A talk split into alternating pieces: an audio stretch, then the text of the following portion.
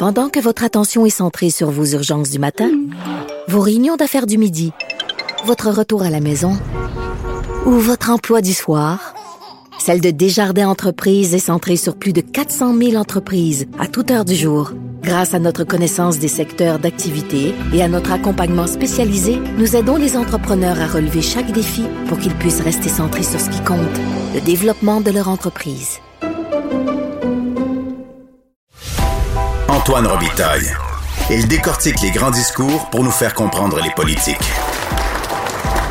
Là-haut sur la colline. Le budget Freeland accentue un inquiétant dérapage des finances publiques fédérales, dit mon prochain invité. C'est André Pratt, directeur chez Navigator. Bonjour André Pratt. Bonjour Antoine. Donc, c'est une occasion ratée, au fond, si je vous comprends bien, là, dans le texte que vous avez publié qui s'intitule La digue a cédé dans notre section Faites la différence. C'est vraiment une occasion ratée, ce budget-là. Ben, je pense que oui, parce que évidemment, avec la pandémie, là, on a tous compris que les gouvernements en général voulaient venir en aide le plus possible aux gens affectés par les conséquences économiques de la pandémie. Donc, ça, c'est correct. Bon, tout le monde a applaudi. Moi, je pense que peut-être on a perdu le contrôle un peu, mais en tout cas, le gouvernement fédéral a dépassé beaucoup d'argent. Le déficit est passé à 350 milliards l'an dernier, enfin, dans l'année qui se termine. On a compris ça. Maintenant, compte tenu justement de l'ampleur de ce qui venait de se passer, moi, je m'attendais à ce que le gouvernement du Canada dise, bon, OK, la, la, la, pandémie, on commence à voir la fin. Il faut avoir un plan pour rétablir l'état des finances publiques. Ça ne veut pas dire qu'il faut, il faut que tout arrête au gouvernement. Là. Oui. Ça veut dire qu'il faut avoir un plan pour rétablir une sorte d'équilibre. Or, ce que le gouvernement fait, au contraire, c'est de continuer d'augmenter les dépenses du gouvernement du Canada. Et en, réalité, si tu regardes avant la pandémie, la dette du gouvernement était d'à peu près 700 milliards. Dans cinq ans, compte tenu de toutes les dépenses qui ont été faites à la pandémie et les dépenses additionnelles du budget Freeland, on va passer à 1400 milliards. De 700 milliards à 1400 milliards, la dette du gouvernement du Canada va avoir doublé.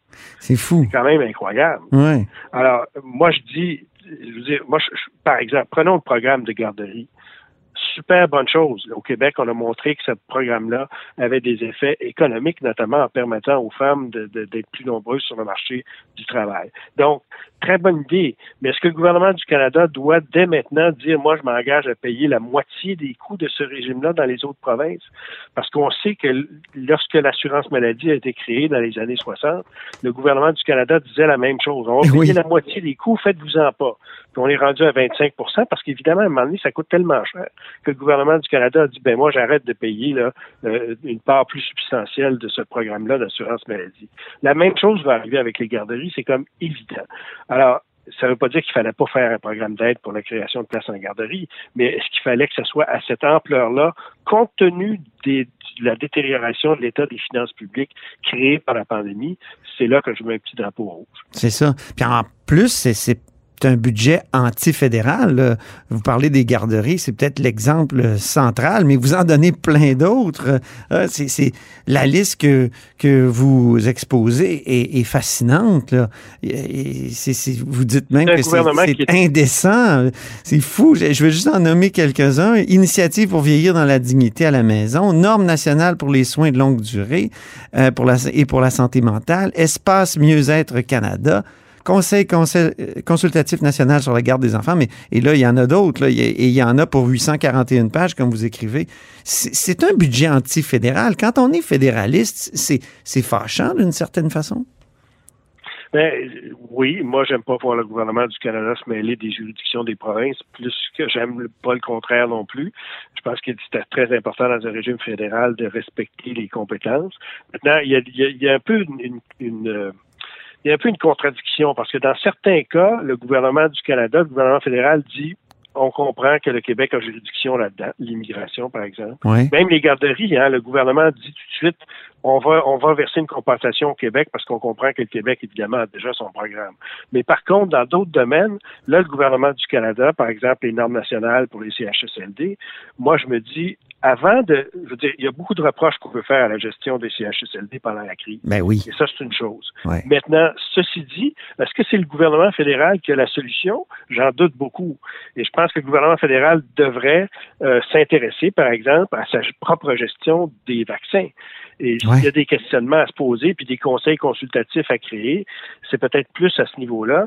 Donc, dans le domaine des juridictions du gouvernement fédéral, plutôt que de venir superviser l'action des gouvernements provinciaux dans leur juridiction à elles. Mm-hmm. Puis pour revenir aux garderies, euh, la santé a complètement été oubliée dans, ce programme-là, dans ce, budget-là. Et on pourrait dire dans quelques années, ben, peut-être que les garderies aussi vont être oubliées de la même façon. Puis quand évidemment un palier de gouvernement envoie de l'argent à un autre, il veut du contrôle, donc il, veut des normes. Donc c'est le même genre de, de fédéraliste de supervision, comme le disait le, le juge très éloquent Malcolm Rowe dans son, le dernier jugement sur les, la taxe carbone. Il parlait de fédéralisme de supervision. On dirait que c'est ça qui se développe aussi euh, avec euh, ce budget-là et euh, ça, ça, se développe aux stéroïdes, comme vous l'écrivez un peu. Oui, non, tout à fait. Puis si vous, vous lisez le, le, budget, les, les 800 quelques pages du budget, vous voyez qu'il y a des dizaines et des dizaines et des dizaines d'initiatives, certaines dans les champs de compétences des provinces, plusieurs dans les champs de compétences du fédéral, mais là n'est pas la question. Tu peux toujours inventer des nouveaux programmes parce qu'il y a toujours des, des, des causes justes à venir aider pour le gouvernement. Mais il faut à un moment donné avoir un cran d'arrêt qui dit ben là, au-delà de ça, je, je ne peux pas. C'est peut-être ça l'utilité du déficit zéro. C'est pas de faire une obsession hmm. sur le zéro. On peut décider que le, le, le cran d'arrêt est à 10 milliards de déficit puis pas à zéro pas d'objection sur le zéro, mais ça prend un cran d'arrêt quelque part. Parce que sinon, le ministre des Finances et le président du Conseil du Trésor ne sont pas capables d'empêcher la création de toutes sortes de nouvelles initiatives. Et c'est ça qui se passe actuellement au gouvernement fédéral. Le budget Freeland, c'est un catalogue de toutes les initiatives, toutes justifiables les unes après les autres et prises individuellement, mais qui, dans l'ensemble, finissent par créer un État qui va canadien, fédéral, qui va être beaucoup plus gros et beaucoup plus interventionniste qu'il ne l'était avant la pandémie. Est-ce qu'on peut se dire que c'est de l'enflure électorale seulement, puis qu'on va revenir à la raison dans un autre budget Freeland une fois qu'ils seront, une fois qu'on redeviendra majoritaire pour, pour les libéraux? Ben, c'est peut-être ça. C'est sûr qu'il y a un aspect politique. On veut plaire à toutes sortes de clientèles. C'est assez clair à la lecture du budget. Maintenant, c'est le, le, revenir à la normale qui va être difficile. Une fois les élections passées, si les taux d'intérêt continuent d'être très bas, pas de problème. Mais à un moment donné, on sait qu'il va se produire un autre choc économique. C'est ça. Il va prendre une forme qu'on ne peut pas déterminer. Mais une des formes possibles, c'est une montée rapide des taux d'intérêt et du taux d'inflation et des taux d'intérêt. C'est une des possibilités. Et donc, la question, c'est est-ce que le gouvernement du Canada fait en sorte qu'on soit prêt et solide, comme on l'était avant la pandémie, qu'on soit prêt et solide pour faire face à la prochaine crise. Et je pense que le budget Freeland fait complètement abstraction de la, certitude qu'à un moment donné, il va y avoir une nouvelle crise économique. Vous évoquez le spectre de 1995 à la toute fin de votre article. Euh, ça, annonce des lendemains difficiles, au fond, parce que 1995, c'est quoi? C'est le gouvernement fédéral qui veut un déficit zéro, puis qui le fait, au fond, sur le dos des provinces. Puis depuis ce temps-là, que, par exemple, les systèmes de santé sont en crise au Canada. Oui, je pense que le, gouvernement du Canada a coupé beaucoup partout, y compris dans les transferts aux provinces. Maintenant, toute la question du système de santé, Antoine, on n'entrera pas parce que j'en aurais long à dire. Ben oui. Mais c'est sûr que les compressions du gouvernement fédéral ont eu un impact sur ce qui se passe dans les systèmes de santé. Maintenant, il reste que, par exemple, dans le cas du Québec, les dépenses du gouvernement en matière de santé ont augmenté considérablement au cours des dernières années et on n'a pas vu d'amélioration réelle du fonctionnement du système. Donc, moi, je suis tout à fait, je pense que le gouvernement du Canada doit verser davantage aux provinces pour le système de santé parce que l'évolution démographique nous oblige à investir davantage en santé. Mhm. Il y a, à mon avis, d'autres problèmes de fond dans la gestion du système de santé qui fait que même si on verse plus de 40 milliards par année au Québec pour la gestion du système de santé, on n'est pas capable, par exemple, d'assurer que les gens aient tous un médecin de famille. Mhm. Eh, vous ennuyez-vous du, Sénat quand vous, vous, avez des, comment dire, des réflexions politiques comme celle-là?